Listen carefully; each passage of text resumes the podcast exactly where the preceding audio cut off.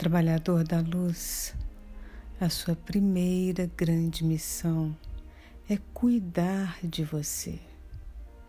Sim, é exatamente isso que você leu. E as pessoas me perguntam: Mas Laura, eu não encarnei aqui na Terra para ajudar o planeta e a humanidade? E novamente eu digo: sim. Mas antes de tudo isso, você precisa se colocar em primeiro lugar, em absoluto. Mas, Laura, não seria egoísmo da minha parte? De maneira alguma. Isso é amor próprio.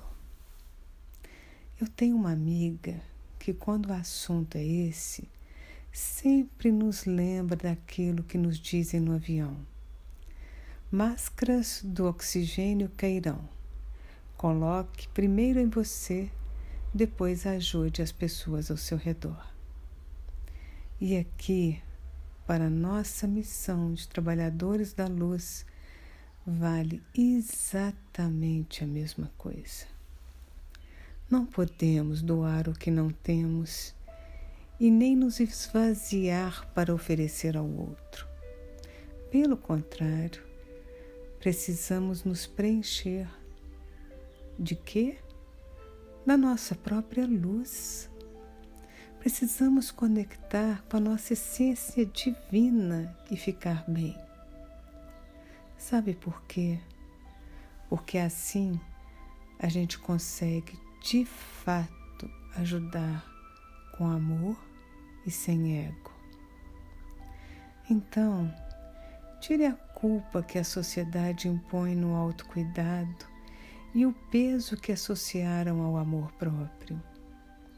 Se cuidar, se conectar e ficar bem é a sua primeira grande missão. Seja luz, amor e paz para você.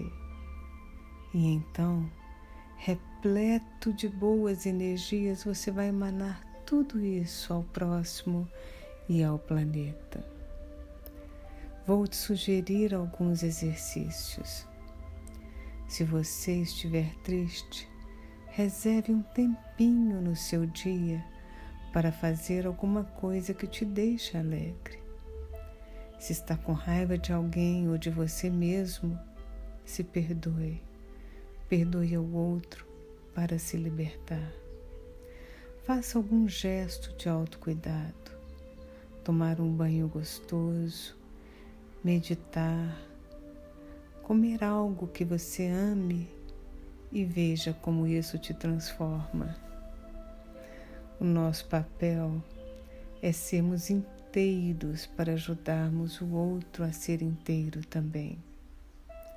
Autoamor, autocuidado não é errado, não é perda de tempo, é necessário e você pode não lembrar, mas esse foi um dos primeiros conselhos que te deram antes de você encarnar. Cuide de você e o tudo ao seu redor vai dar certo. E assim você estará cumprindo a sua missão.